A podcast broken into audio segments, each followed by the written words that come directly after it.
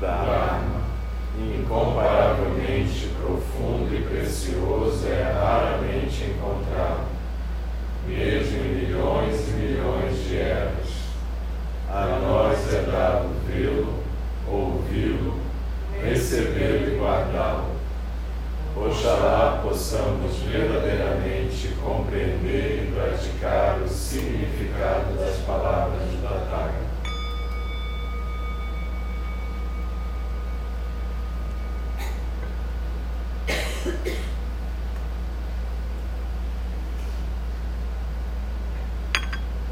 Então, procure voltar para a postura do zazen, focando o seu hara, a sensação física da expiração e a coluna ereta, mas sem tensão. E a gente vai continuar a estudar o capítulo 39 do Shobogense, quando Dogen fala do sonho no sonho.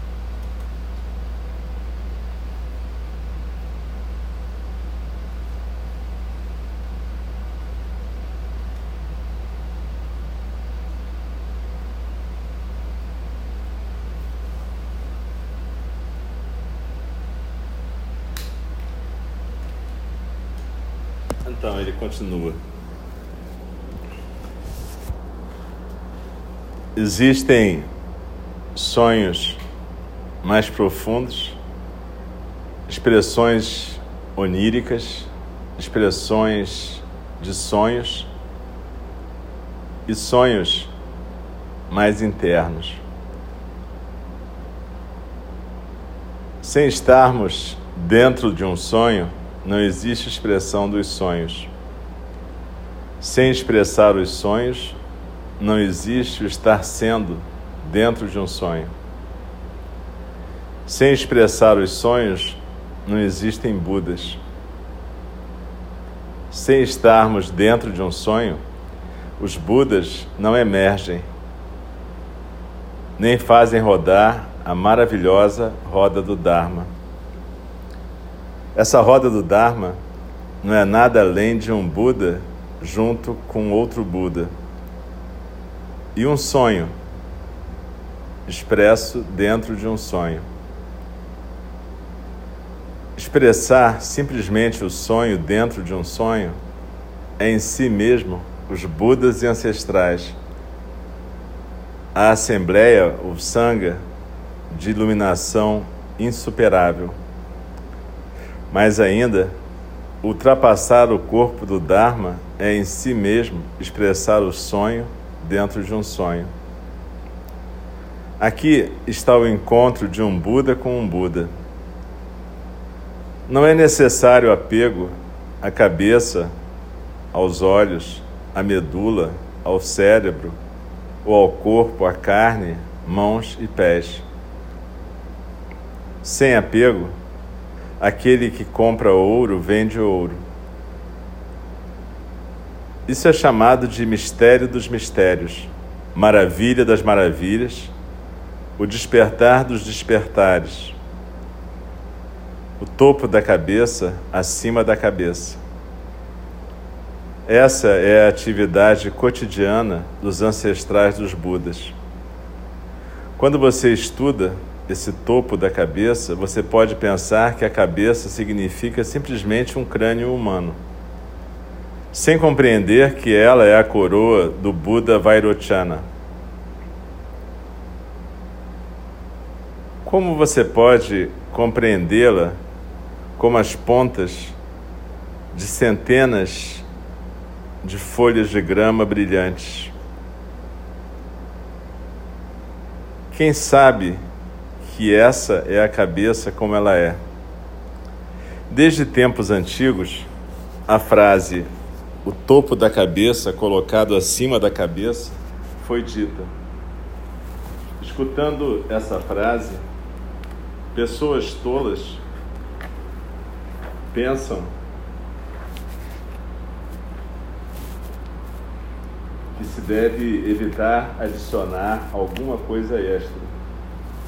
Usualmente, elas se referem a alguma coisa que não deveria ocorrer quando elas dizem: Como você pode colocar uma cabeça no topo de uma cabeça? Isso não é um erro?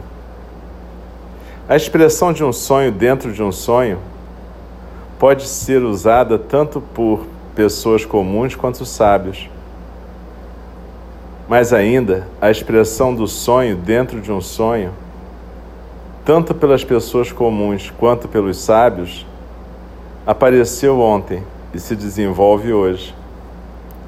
Saibam que a expressão de ontem de um sonho dentro de um sonho foi o reconhecimento dessa expressão como expressando o sonho dentro do sonho.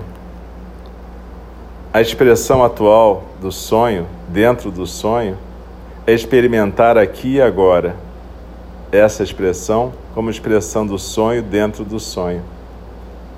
De fato, essa é a alegria transcendental maravilhosa de encontrar um Buda. Devemos lamentar que, apesar do sonho dos ancestrais Buda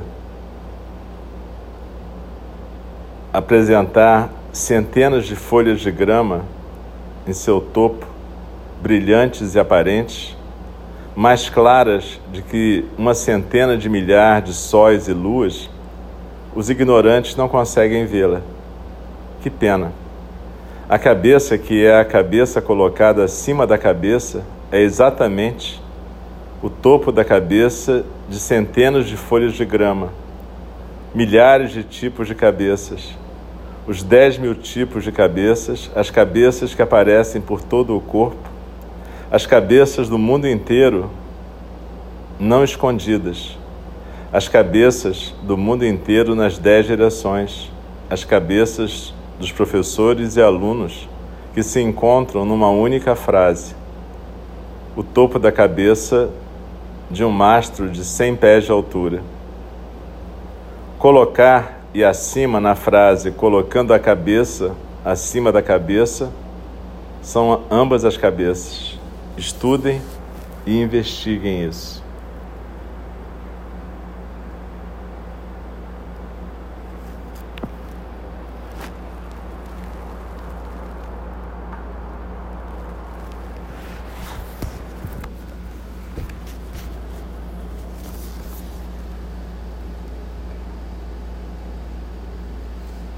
Dogen Zenji continua nos ensinando sobre o sonho dentro do sonho.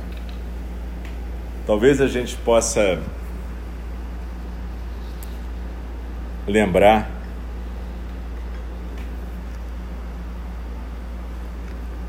o que que essa expressão pode significar. Ela tem muitos significados e ele está abordando alguns. Mas talvez o mais claro para a gente seja que só num sonho você pode expressar um sonho. E só através de um sonho os Budas podem se expressar. Aqui ele está dizendo que é através do samsara que o nirvana se manifesta. Não existe uma possibilidade de um Buda se manifestar de outra forma. O corpo do Dharma é ultrapassado na medida que ele se torna um corpo de emanação no presente atual. A gente chama um corpo Nirmanakaya, o corpo físico de um Buda. Então, o que ultrapassa o corpo do Dharma, o Buda Vairochana, o Buda cósmico, aquele Buda que cria o universo na mitologia budista, é exatamente o Buda que acontece aqui e agora no sonho. Só dentro de um sonho, o sonho pode se manifestar. A gente pode entender isso também da seguinte forma: a gente vive a vida como se ela fosse uma realidade essencial, como se a gente fosse uma coisa de verdade. Isso é um sonho. Por outro lado, dentro da visão budista, é uma construção onírica, é uma construção narrativa, é uma narrativa que a gente tem na cabeça. Mas só nessa narrativa pode aparecer uma outra narrativa, que é a narrativa dos Budas. E essa narrativa búdica pode te apontar para o despertar dos despertares, ou para a possibilidade de você deixar fluir a natureza búdica.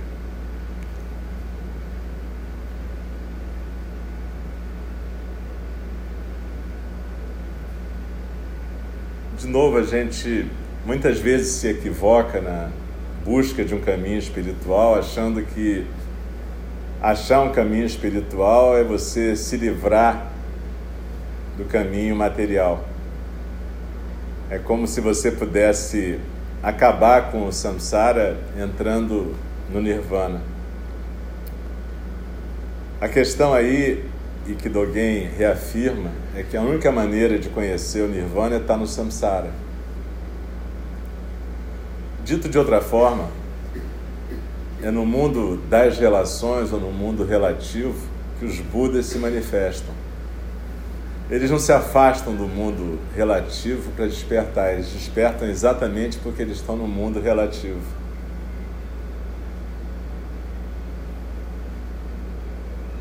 Mas para dançar essa dança dos Budas, para jogar esse jogo dos Budas, a gente tem que ter uma leveza nos pés.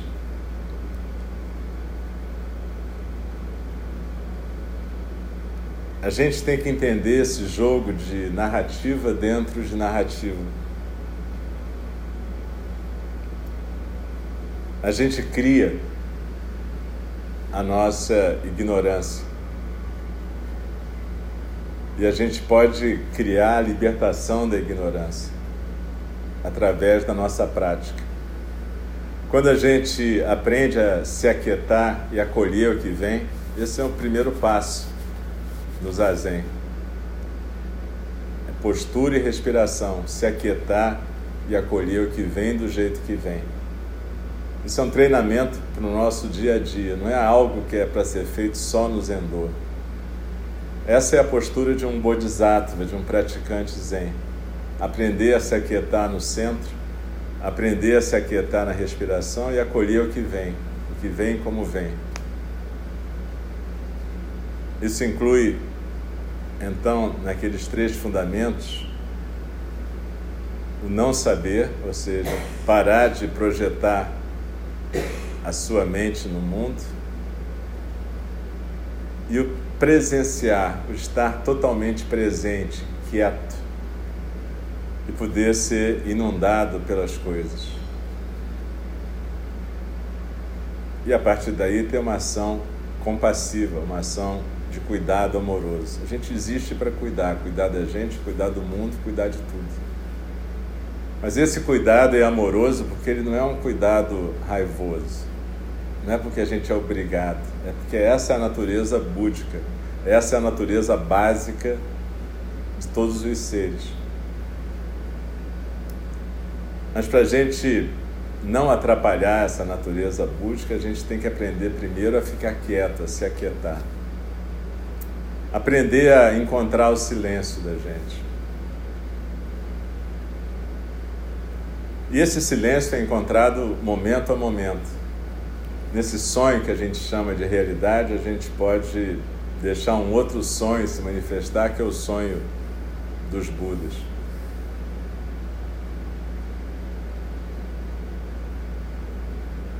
O Jung conta um sonho que ele teve perto de morrer, muito interessante. Ele sonhou que ele era um yogi sonhando que ele era o Jung. E quando ele acordou, ele pensou: ah, então é isso, eu sou aquele yogi que está sonhando que é o Jung. E isso dá um pouco uma chave para a gente se aproximar dessa expressão de Dogen Zenji, um sonho narrado dentro de um sonho. Mas no nosso dia a dia é muito fácil a gente perder a concentração na postura, na respiração a cada momento, a gente se largar em qualquer postura, não prestar mais atenção no ritmo da nossa respiração, no ritmo e no conteúdo dos nossos gestos, das nossas expressões verbais. Quando o Buda falou dos oito caminhos de libertação, ele estava dizendo o seguinte: galera, vocês que perdem tão facilmente a concentração, presta atenção, são oito coisas que eu estou ensinando para vocês, para vocês poderem manter essa atenção, essa presença plena. Então, entre elas tem o que? Fala correta, atitude correta.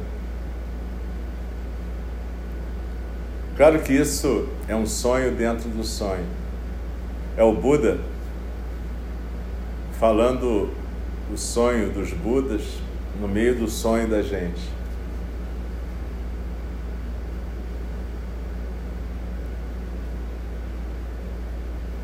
O sonho da gente frequentemente é um pesadelo. E o Buda oferece uma outra possibilidade através dos oito caminhos de libertação.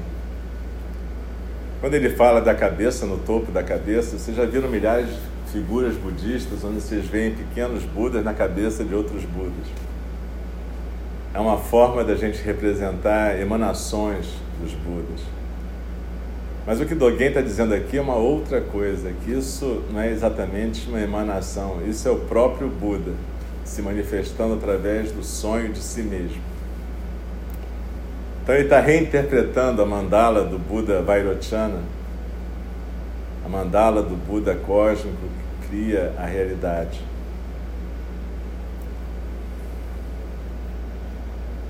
A cada momento a gente está criando uma realidade. Quando a gente manda um WhatsApp descuidadamente, a gente está criando uma realidade.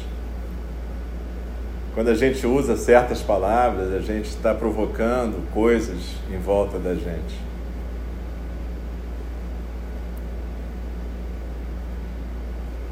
Tem expressões, por exemplo, que são muito ruins. A expressão temos que. Quando você for falar temos que, cuidado. Em geral, é você que tem que alguma coisa e que você quer jogar para alguém. Temos que fazer alguma coisa. Faça. Ou então diga que não pode fazer. Ou peça que alguém dê alguma ideia. Mas temos que, basicamente, é o que você quer que seja feito. E você quer que alguém faça, mas não você. Isso é só um exemplo. É, é, é são expressões que a gente usa 3 por 4 A gente não toma cuidado com a nossa fala. E através da nossa fala, a gente vai criando realidades e manipulando as pessoas. Por isso que Dogen Zenji diz que um sonho dentro do sonho pode ser a expressão tanto de gente comum quanto de um Buda. Só que a expressão de um Buda, ela vai auxiliar o despertar, e a expressão da pessoa comum, ela vai auxiliar o adormecer mais ainda. É uma rede de gatilhos que a gente vai apertando uns para os outros, se provocando, se enredando nas armadilhas de cada ego, de cada sonho da gente.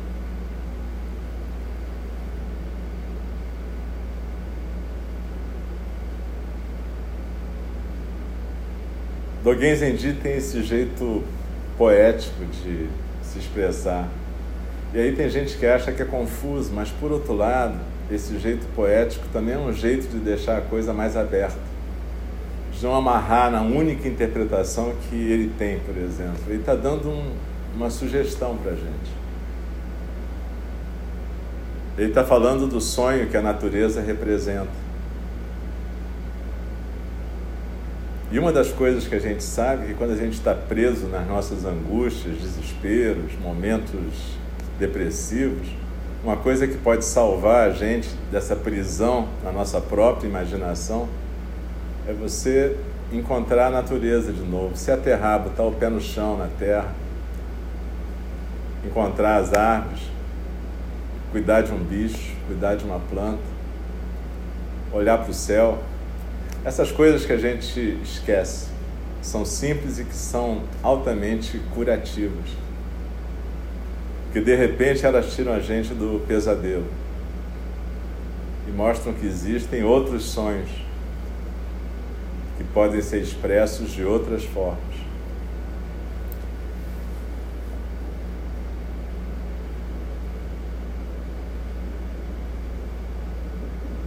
Então a questão do Bodhisattva não é ele se tornar um crente. Quando você olha para o caminho do Bodhisattva e vê esse caminho como uma possibilidade para você, é um caminho de trabalho, não é um caminho de conversão. Você não precisa se converter a nada, você pode continuar acreditando em Jesus Cristo, em que você quiser, no seu orixá. A questão é o que, que você faz. Como é que você expressa o sonho no sonho?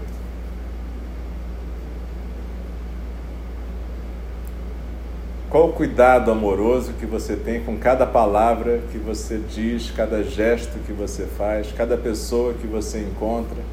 cada ser que você toca.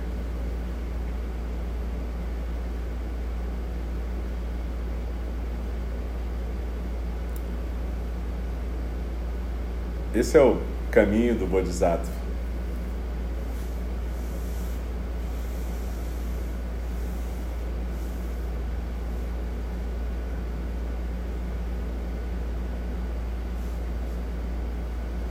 Mais adiante nesse capítulo, a gente vai ler um, um discurso curto do Buda Shakyamuni, que é reproduzido no Sutra do Lótus, onde ele fala desse sonho dentro do sonho.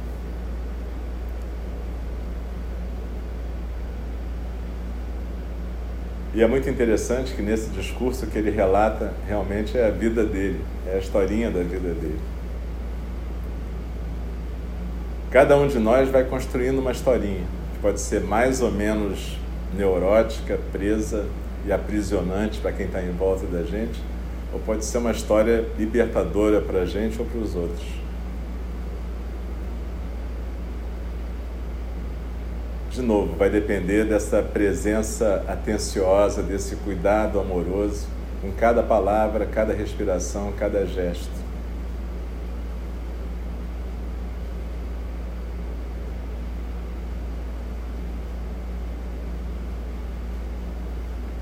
a vida em comunidade é uma vida que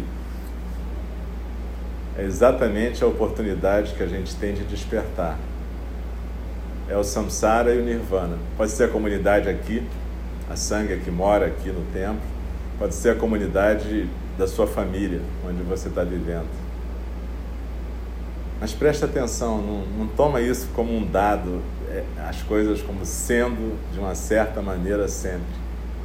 Não entra no automatismo. Preste atenção em como você está vivendo em cada inserção dessa, em cada encontro desse. Com a sua mãe, com seu pai, seu marido, sua mulher, seu filho, sua filha, seu cachorro, seu gato, seu companheiro de sangue, seu companheiro de quarto.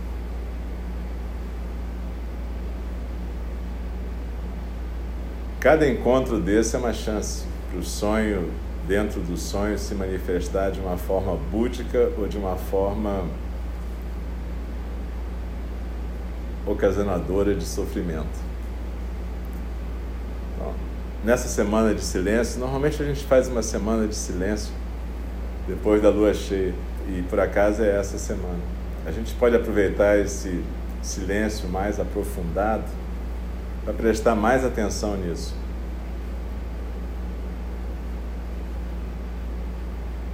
Por isso que hoje, quando a gente for tomar sopa, por exemplo, não vai ter aquele, aquela batida de pauzinho para a gente depois conversar. Hoje faz parte desse dia, dessa semana de silêncio. Mas eu sei que dentro de cada um de nós vai ter muita falação e a gente pode observar essa falação e tentar ter um cuidado amoroso com a gente e com o outro. Que sonho que eu estou sonhando dentro do sonho? E que sonho que eu quero compartilhar?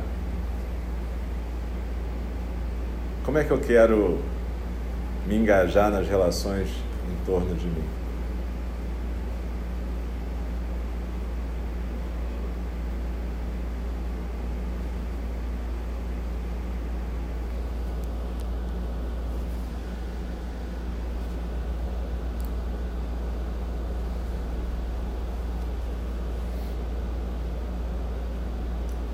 Inspirando e expirando, desfruta da respiração. A gente nunca sabe quanto tempo de respiração a gente vai ter mais. Então, percebe que a prática do zazen também tem essa essa coisa gourmet de saborear a inspiração e a expiração. A gente trata a respiração como fast food mas a gente devia tratar como um, um banquete muito especial. Em geral, a gente só percebe isso quando vai ser entubado. Mas procura aproveitar que você não está no CTI ainda. Aproveita a postura, desfruta da respiração.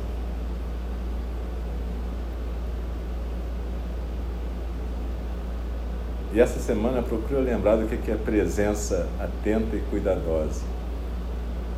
Nas palavras, nos gestos,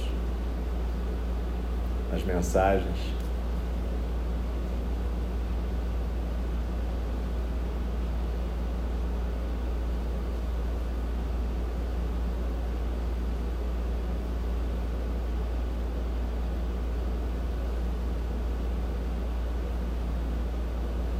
Desfrutar de mais alguns instantes de silêncio, quietude, postura.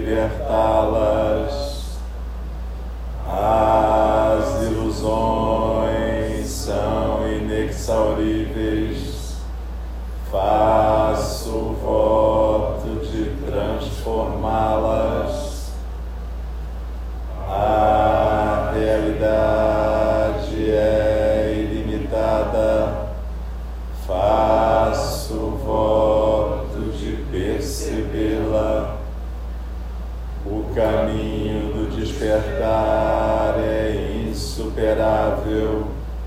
Faço o voto de corporificá-lo. As criações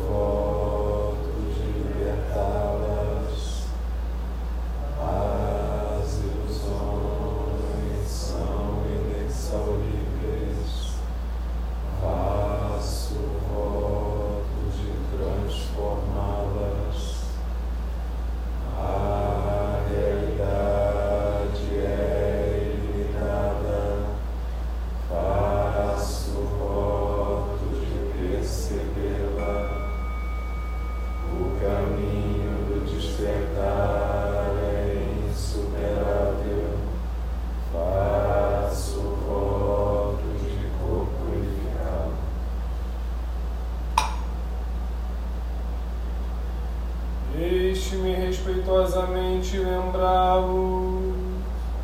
A questão de nascimento e morte é de importância suprema. O tempo passa e a oportunidade é perdida.